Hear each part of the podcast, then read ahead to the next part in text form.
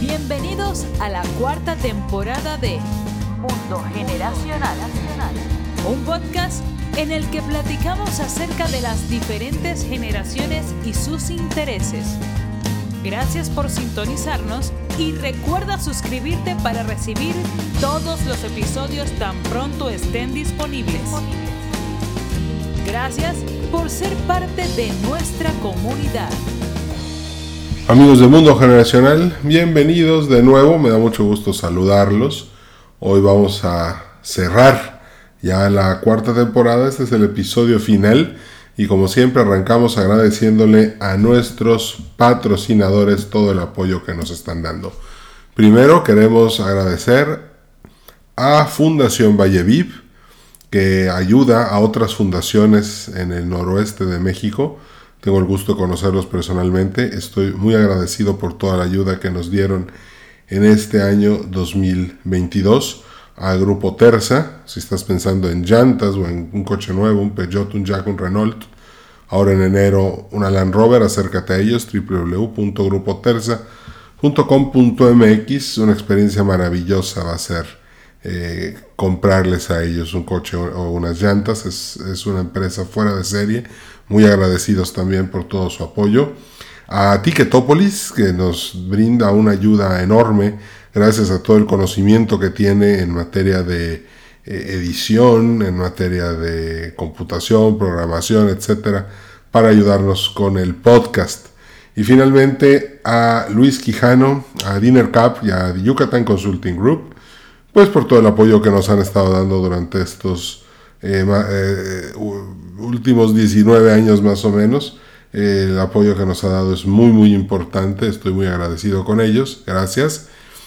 Y bueno, hoy vamos a hacer, como todos los cierres de capítulo, una remembranza de lo que fue esta temporada, pero primero les voy a contar una historia. Eh, está este muchacho que es un programador y que también sabe programar algoritmos. Y vamos a ponerle de nombre Miguel.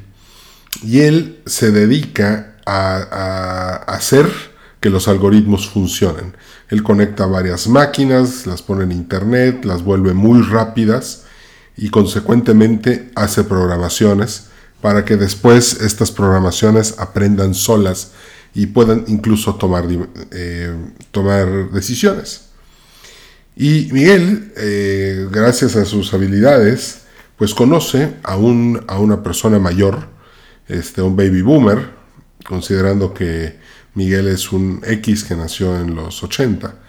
Eh, conoce un baby boomer nacido en los 50, al que le gusta la idea, no le entiende, pero le dice, venga, vamos a asociarnos, yo he invertido en bolsa toda mi vida, así que vamos a usar lo que sabes, lo que yo sé, y vamos a crear un pequeño fondo para nosotros, para, para que nos vaya bien y ganemos dinero. Y es así como empieza este proyecto en el cual las máquinas analizan las acciones y toman la decisión de comprar o vender basado en el propio aprendizaje y experiencia de la máquina.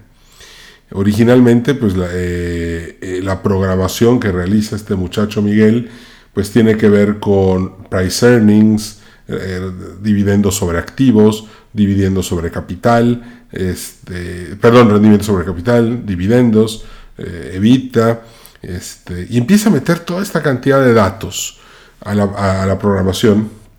Y conforme este, esto va avanzando, pues le va, va haciendo mucho énfasis a la hora de programar la computadora para que ésta no pierda dinero.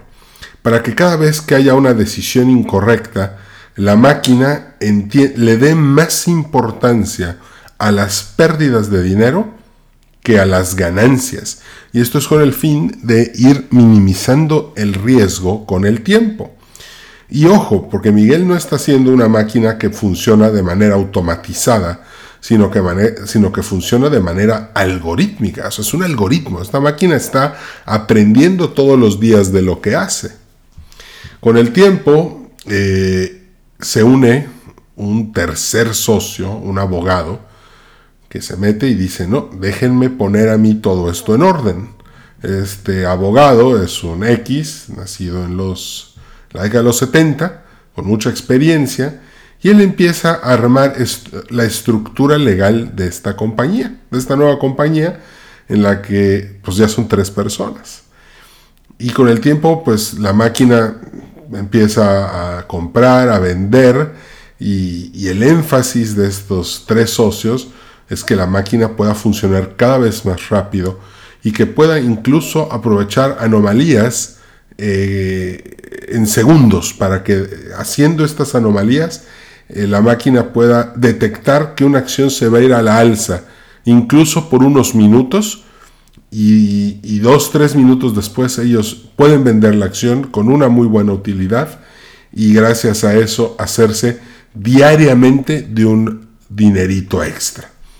Em, entonces, finalmente el, negocio progresa, va muy bien y, se une una, una cuarta persona al proyecto, una chava millennial nacida en los, la década de los 90 y ella entra porque confía en el modelo, le gusta, pero además ella piensa que puede hacer una excelente campaña de relaciones públicas entonces el objetivo de esta campaña de relaciones públicas es empezar a traer inversionistas a, este, eh, a esta, digamos, casa de bolsa o compañía de brokers o, fondo de inversión, el cual funciona a partir de una máquina.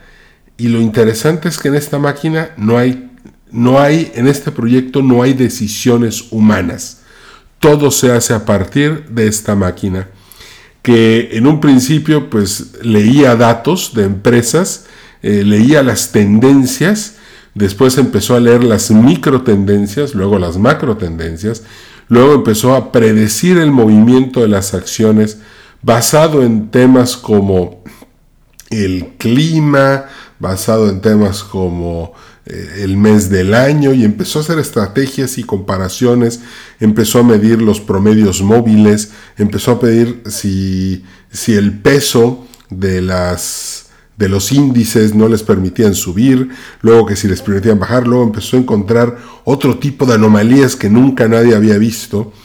Pero desde un principio, Miguel y sus tres socios, el inversionista principal Baby Boomer, el abogado X y la publicacionista millennial acordaron que era mejor que, al algoritmo le doliera perder dinero a que se llenara de júbilo de más e impulsara eh, la actitud positiva de cuando ganaba dinero. Entonces la máquina estaba diseñada, el algoritmo, para no perder dinero.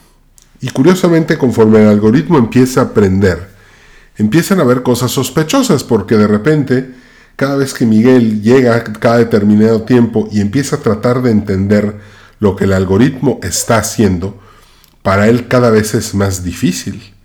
Porque resulta que, el algoritmo, entre todo lo que analiza, entre todas las estadísticas, ya rompió la barrera de nada más analizar la bolsa Ahora ya está leyendo qué están consumiendo en ciertos lugares, cómo se está moviendo la logística mundial, cómo los barcos, los trenes, los camiones están comunicándose, qué está yendo a dónde. Entonces el, algoritmo ya, empieza a tener, eh, a, a generar información de fuentes de las que originalmente nunca nadie había pensado que se iba a poder. Y esto ya tiene preocupado un poco a esta gente al mismo tiempo emocionados porque, porque pues al final del día es su algoritmo el que está haciendo todo, todo esto. Entonces, pero al final llega un momento en el que eh, tras dos años de operación y tras haberse abierto al público, a un público muy selecto, por cierto, este, la mínima de entrada era de 10 millones de dólares, entonces llega un punto en el que este algoritmo ya lee cosas que nadie entiende, especialmente Miguel, que es el programador. De repente empieza a ver que eh, entran una serie de datos estadísticos, eh, él no las entiende, es un lenguaje que él no hizo, que el propio algoritmo inventó. Y cuando te das cuenta, está comprando y vendiendo acciones Y, y son empresas que no necesariamente son las mejores, sin embargo, son al final del día, cuando hacen el corte, tienen una utilidad padrísima las, las acciones. Están felices este, todos, pero nadie entiende el problema como Miguel, que es el que originalmente hizo la programación. Entonces Miguel llama a todos una junta y les dice, miren, qué padre que estamos ganando dinero, está bien, pero esa es la buena noticia. La otra buena noticia es que el algoritmo prácticamente ya no está perdiendo dinero cada vez que detecta alguna, eh, algún movimiento en el que hay una pérdida de dinero de capital, el algoritmo se asusta, lo aprende muy bien y ya no repite esos, esos patrones de compra en el futuro. Y eso está padre, genial, porque pues estamos protegiendo nuestras inversiones y las inversiones de las personas que confían en de nosotros, en todos nuestros clientes. Sin embargo, quiero decirles algo. El algoritmo que yo programé originalmente ya no es. Ya no es nada. No se parece nada. simplemente aprendió, se juntó con otros algoritmos, generó sus propias experiencias, buscó información nueva y ahora ni yo entiendo lo que hace esta máquina. Cabe aclarar que está todo, cada cada mes, hay que invertirle a más velocidad, a más capacidad, y pues esa inversión es nada comparado con lo que pues nos está dejando de dinero. Al final del cuentas, cada centavo que le metemos en capacidad y en programación extra, este, pues, pues funciona muy bien. El tema es que ya no lo controlo. Y todos, ¿cómo? Sí, ya no lo controlo. Ya no sé qué es. Ya no sé qué hace. Genera dinero, sí, pero ya no sé qué hace. Entonces, estoy un poco preocupado y no sé qué hacer. Porque yo lo que estoy pensando es que tal vez el negocio debe de acabarse, porque me da mucho miedo que haya una máquina que no podemos controlar y que podría generar algo dañino para nuestros inversionistas en el futuro. Entonces, el primero en alzar la mano es el abogado y pregunta, ¿qué rendimiento nos está dejando la máquina actualmente? Eh, la respuesta es muy fácil.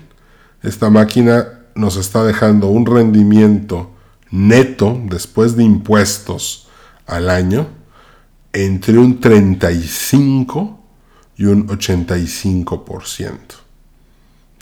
nuestro, nuestra variación de rendimientos está ahí en, los años que tenemos si lo midiéramos de forma mensual. Bueno, eso está buenísimo. Ok, siguiente pregunta. Eh, ¿Qué vamos a hacer? Pregunta el, mismo abogado, si, apagamos la máquina. ¿Cómo le vamos a hacer para ganar dinero?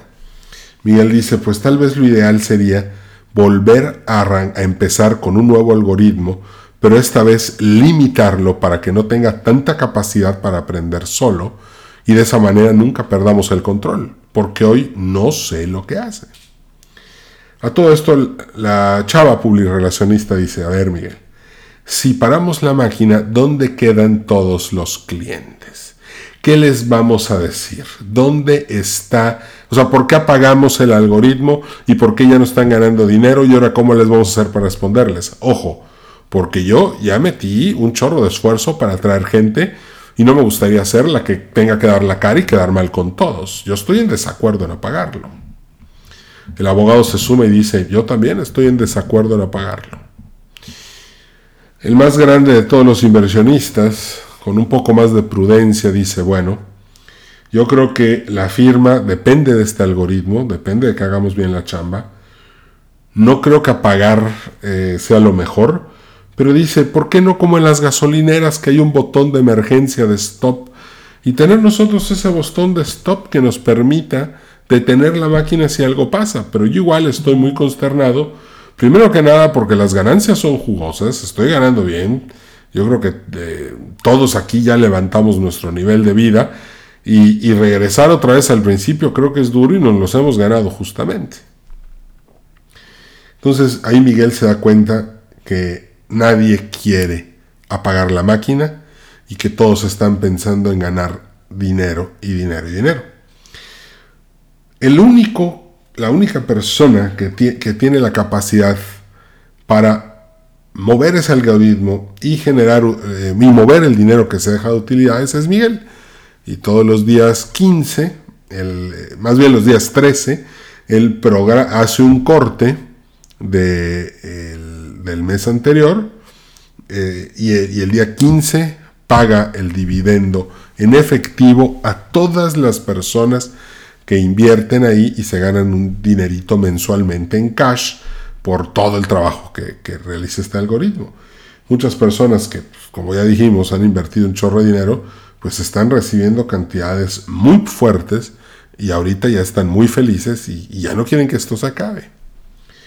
El problema es, fuerte, Miguel protesta de nuevo y dice, yo creo que lo mejor es apagarlo, no vaya a ser que nos enfrentemos a un Frankenstein, eh, a lo que sus tres socios le dicen, no, no aceptamos, pensamos que lo mejor es seguir hacia adelante, no movernos, mantener el rumbo. A lo cual Miguel dice, bueno, pues como yo hice esta máquina, yo la voy a detener. Porque creo que estar operando algo que no puedes controlar es muy peligroso. Eh, la junta no acabó bien, acabaron todos peleados contra Miguel obviamente, porque todos por un motivo diferente eh, quieren que la máquina siga funcionando, el retirado porque pues ya está jubilado, ya está grande, ahí de eso está viviendo, el abogado pues porque tiene un chorro de gastos, hijos en la universidad, y la publirelacionista porque no quiere quemar su nombre porque pues está empezando su carrera.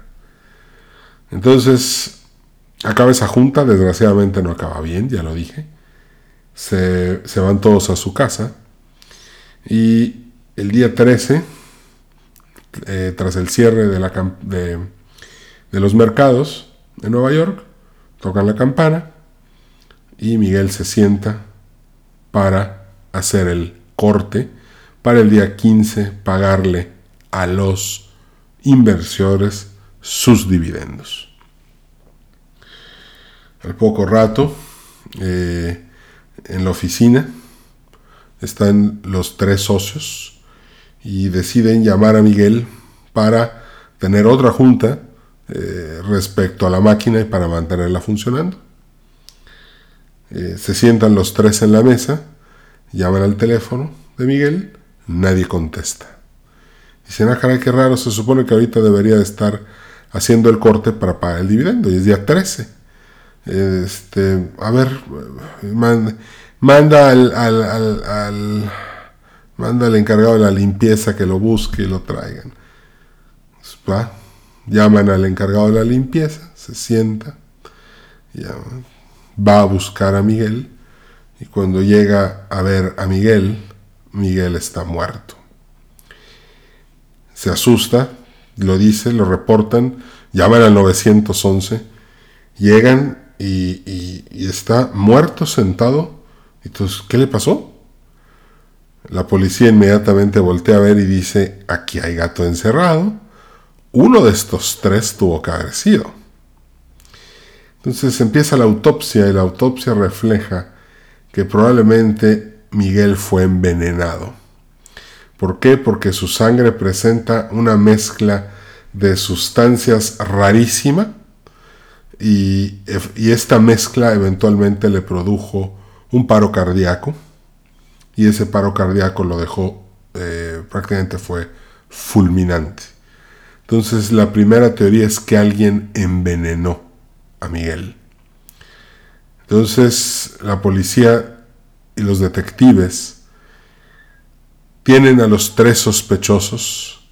Los tres tenían causa porque pues no querían que Miguel apagara la máquina, no querían perder sus carreras, su nivel de vida, su retiro.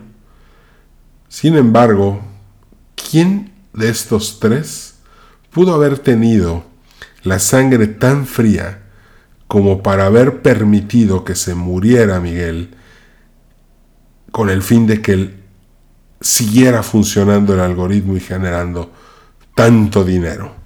Literalmente esta gente ya no tenía que trabajar, había encontrado una fuente de dinero incalculable. Eh, ¿Quién? Este caso es muy interesante y pues analízalo bien para que encuentres exactamente quién es el asesino en toda esta historia.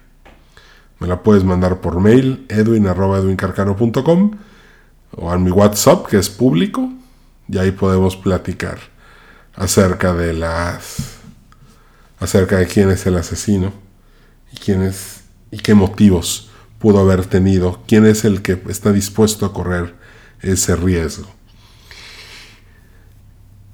Independientemente de tu respuesta, yo creo que el análisis es la parte más importante, porque en todos hay avaricia. Y si hay avaricia es porque hay miedo.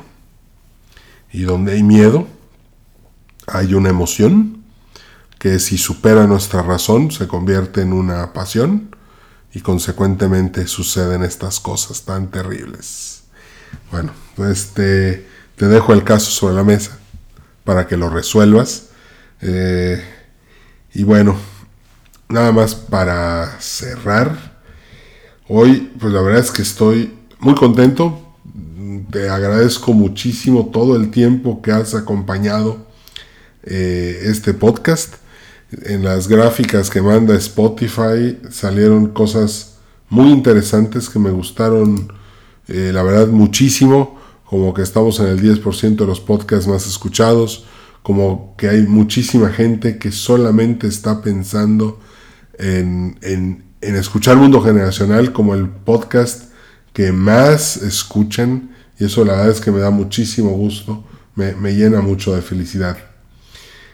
No sé si recuerden, esta vez arrancamos el 25 de abril eh, con el tema de qué debo hacer para triunfar en mi proyecto un episodio que me gustó muchísimo es el del 29 de abril, que fue una entrevista con Joshua Levine, quien es un, historiador que trabaja con Christopher Nolan y que estuvo muy involucrado en la película Dunkerque, te lo recomiendo mucho. También en otro episodio con Mariana Consolos, que platicamos de TechFit, que es un tema que me encanta, que del que me hablo todo el tiempo. Tenemos un episodio larguísimo con Rolando Subirán, que es el blockchain, que creo que es interesante escuchar porque cuando hicimos este episodio, las cripto todavía no estaban tan quebradas como ahorita. Eh, también hicimos, hablamos con Viri Ríos, que por cierto creo que es el episodio más escuchado de, este, de esta temporada. Hablamos, eh, muy interesante esta plática con Viri Ríos, la verdad valió mucho la pena. Por fin hice el episodio sobre la generación millennial mexicana, que creo que fue el segundo más escuchado. Eh, no sé si recuerden, Marketing B2B, entrevista con Roberto Scott, muy padre estos temas.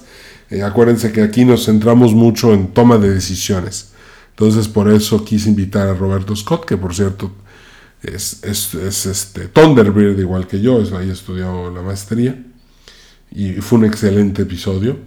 Hablamos sobre ciberseguridad con mi buen amigo Lauro Lozano, que por cierto ha estado presente en todas las temporadas, en las cuatro. También invité a mi amiga Paulina Mérigo a platicar sobre NFTs, un super episodio, lo publicamos el 11 de junio. Eh, Paulina es súper inteligente, es una chava maravillosa, me llevo muy bien con ella, sabe mucho del tema, vale la pena escuchar este, ese episodio. Este, Hablamos con Sergio Esquivel por segunda ocasión acerca de temas de estrategia digital. Padrísimo, como siempre, todo lo que hace Sergio y la verdad es que les recomiendo que lo sigan en redes sociales para que vean todos los puntos padres que él tiene para darnos. Esta vez hablamos también sobre la generación contemplativa, el episodio del futuro de tus hijos, muy muy padre. Eh, hay que, de hecho les recomiendo mucho eh, investigar, leer y todo lo que hay sobre la generación contemplativa, porque es la generación de niños más chiquitos que hay ahorita. a mi amigo Rafael Santana de la Universidad Panamericana, que por cierto, cuando yo lo entrevisté, estaba a punto de, cerrar ya y de recibir su título de doctor. Eh, una persona increíble. Él está ahorita en Guadalajara. Y pues entrevistarlo sobre la imagen de tu proyecto fue una eh, gran idea. Fue muy, muy padre lo que hizo. Otro episodio también el, con el tío Toño Chávez, que lo entrevistamos. Él está en Movimiento Ciudadano. Y me encantó. Yo creo que tanto los regios como los que no son regios lo pueden escuchar, que son cuáles son los retos de la ciudad de Monterrey. Creo que vale mucho la pena. El reto más grande es el agua, todos lo sabemos, pero hoy nos da una muy buena explicación. Tiene muchísima experiencia en materia de políticas públicas y creo que nos vale mucho la pena todo lo que, lo que nos tiene que dar. Otro episodio, Sabiduría Judía, entrevista con Rami Wolf. Increíble, padrísimo Rami ya es segunda temporada que está con nosotros. Les recomiendo igual seguirlo en redes sociales. Él es rabino, es muy sabio, escucharlo es maravilloso, así que no se lo vayan a perder. Aquí hice en otro episodio, este lo hice yo solo, se llama Tu relación con el dinero. Y fíjense que entre más avanzo, aquí me voy a tomar unos minutos, pero creo que vale la pena entre más aprendo de generaciones, entre más conozco personas que me narran sus historias, me cuentan sus luchas, eh, me dicen cómo han crecido, de lo que me doy cuenta hoy, después de, ahora sí, 20 años estudiando, investigando y trabajando en temas de generaciones, el daño más grande que le puedes hacer a un niño es la falta de figura paterna. Creo que la, gran conclusión de este año, considerando que, que participé en un estudio súper interesante en el que entrevistamos a 50 mujeres acerca de todos los temas de la vida, em, y, nos, y fue contundente el tema de la figura paterna. Creo que esa es la gran enseñanza que yo me llevo este año 20 de generaciones. Un niño sin figura paterna o una niña sin figura paterna siempre va a ser una persona que va a tener más problemas que, los demás. Crecer con tu papá y con tu mamá te da una ventaja muy muy grande en la vida. Eh, la figura paterna es tu capacidad para hacer proyectos, para ser estoico, para pensar, para ser racional, para tener límites sanos. Eh, y creo que eso es, eso es importante que tener una figura paterna positiva. Este, en, el, en la, algo que estamos viendo en Estados Unidos es que cuando tú agarras a toda la población de presos que hay, toda la gente que está en las prisiones, todos tienen un común denominador. La gran mayoría no tiene una figura paterna. Entonces hay que trabajar mucho en sanar eso. Ya estoy pensando en contactar gente para la próxima temporada que nos enseñe a mejorar la relación con el padre, con la figura paterna. Eh, algo que descubrí fue que en, los, en la década de los 30, cuando los niños americanos estaban creciendo, muchos estaban creciendo sin una figura paterna, porque sus papás murieron en la Primera Guerra Mundial. Y mucho del tema de los superhéroes y el éxito de los superhéroes fue precisamente porque, los, porque Batman, Superman, Robin, la Mujer Maravilla y todos los personajes que Aquaman, eh, todos ellos se convierten en figuras paternas para estos niños. O sea, mucho, mucho del éxito de los superhéroes viene precisamente de la demanda, de la necesidad que había de superhéroes. El tema es que hoy la figura paterna parece que hay una guerra contra la idea de la figura paterna, Creo que hay una lucha eh, muy, muy, muy, muy desagradable en contra de todo lo que es ser hombre y, eso va a tener resultados nefastos. Acuérdense que cuando estudiamos generaciones no buscamos la causa del problema en lo que pasó ayer o hace una semana, sino en lo que pasó hace 40. Y, y los problemas de hoy los proyectamos 40 años hacia adelante. Y esa es la gran ventaja que nos da estudiar generaciones. Entonces, mucho de la relación con el dinero tiene que ver con la relación con el Padre. Por eso hice ese, episodio, espero que les guste. Todavía no estaba tan, todavía no había terminado el estudio, porque este es del 9 de agosto y el estudio acabó, o probablemente acabó el 28 de agosto, pero, pero fue muy, muy interesante. Invité a mi amigo a, que platique de movilidad sustentable, antimovilidad, a Álvaro de la Paz, que lo conocí en Minerva Hispano, una persona que sabe muchísimo del tema, vale la pena escucharlo. Hice, también el episodio de Lecturas de Verano, ahí recomendando unos libros. Invité a mi amiga Dragón Noemí Gómez para que nos platicara sobre equipos de trabajo invencibles. Noemí es una tipaza, me cae re bien. Nos presentó Rodolfo Bello. Ella traía mucha inquietud por aprender de generaciones. Pues yo le enseñé lo que pude, ella es brillante y ella pues también sabe mucho de estadística, de mercadotecnia, de liderazgo, es influencer, es conductora de, de TV Azteca, entonces pues también para que escuchen el episodio que grabamos vale mucho la pena. Esta, esta me encantó, esta entrevista, que fue el ayuno intermitente, porque invité a Manny Vaqueiro, que es experta en temas de ayuno, y nos dio una super cátedra sobre lo que es el ayuno, sobre lo que es ayunar. Así que estás cordialmente invitado a escuchar ese episodio que es del 2 de septiembre y estuvo increíble. A ver, hablé también, invité a Marisol Pérez Velázquez para platicar sobre la crisis de los 40. Por favor, si eres X, escucha ese episodio, te va a servir muchísimo. Esta niña Marisol es muy, muy eh, conocedora del tema. Eh, ella es, da, consulta, ayuda a mucha gente durante estos, estas pases de, de las décadas además de que es semióloga. Entonces, por favor, súper, súper recomendado.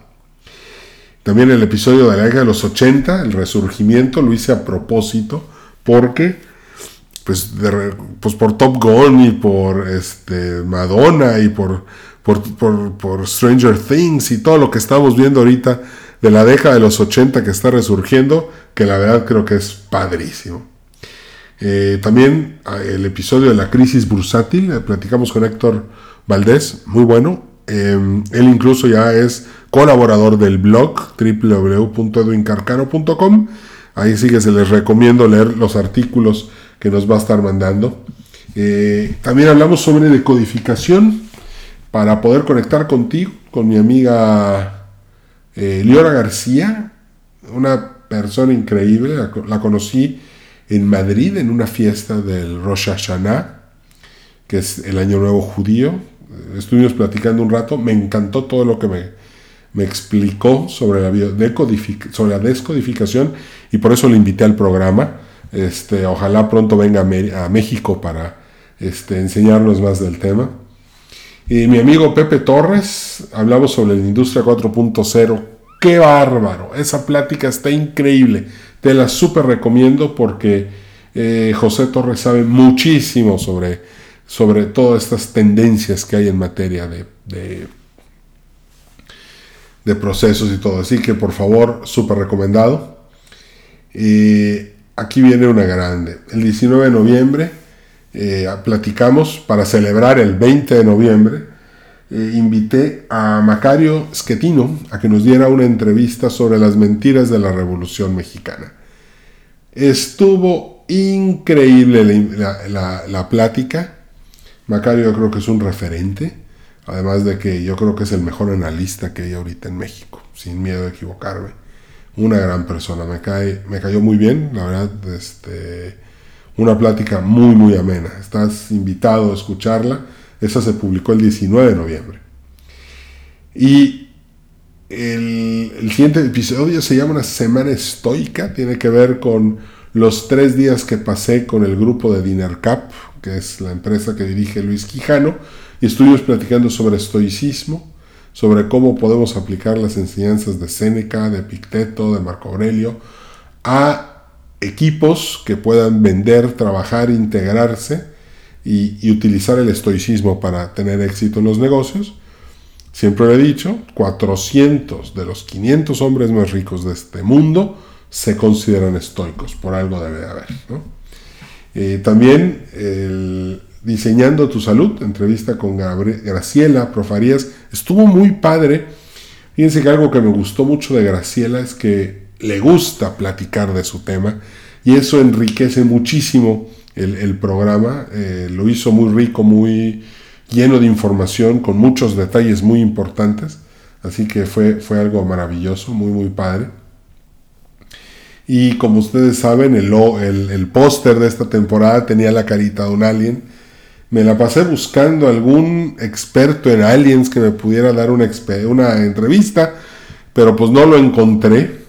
Y lo que tuve que hacer fue yo prepararme sobre el tema. Así que me puse a leer, me puse a investigar, me puse a, recordar, porque a mí el tema de los aliens me encanta.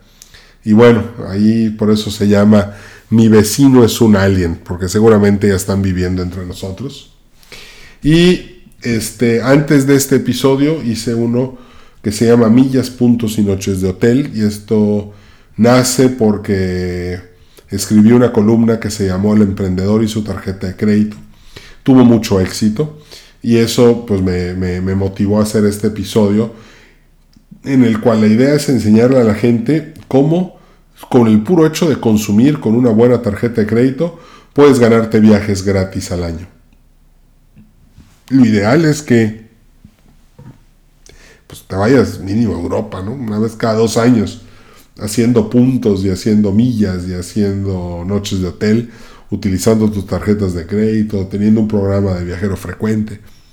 Este, de, hecho, fue tan exitoso este episodio que el próximo año sorpresa, vamos a lanzar una nueva columna este, que va a ser muy fotográfica sobre, sobre estos temas. Y finalmente, pues el capítulo de hoy. Algunos notarán que los que me siguen en Instagram, que este cierre de año fue tremendo. Rompí mi récord este noviembre, mi récord de volar. Eh, bueno, de hecho rompí mi récord semanal que consistía en haber volado ocho veces en ocho días y esta vez lo rompí volando 12 veces en ocho días, yendo a Mexicali, yendo a Querétaro, yendo a Tijuana, viniendo a Monterrey, ahorita estoy en Monterrey, este, Mérida, Ciudad de México, y estuve volando y volando y volando, dando conferencias en este cierre de año, un cierre de año maravilloso.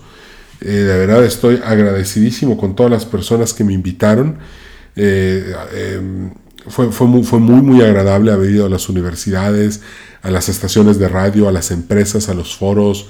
Eh, ir estuve en Nuevo Laredo, ya, todos los neolaredenses lo saben.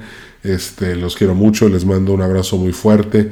Desgraciadamente no, no, ya no se me pudo hacer el viaje a, a dar conferencias a Villahermosa. Villahermosa, Tabasco, es una tierra hermosísima, amo Tabasco además de que tengo grandes amigos en, Tabasco.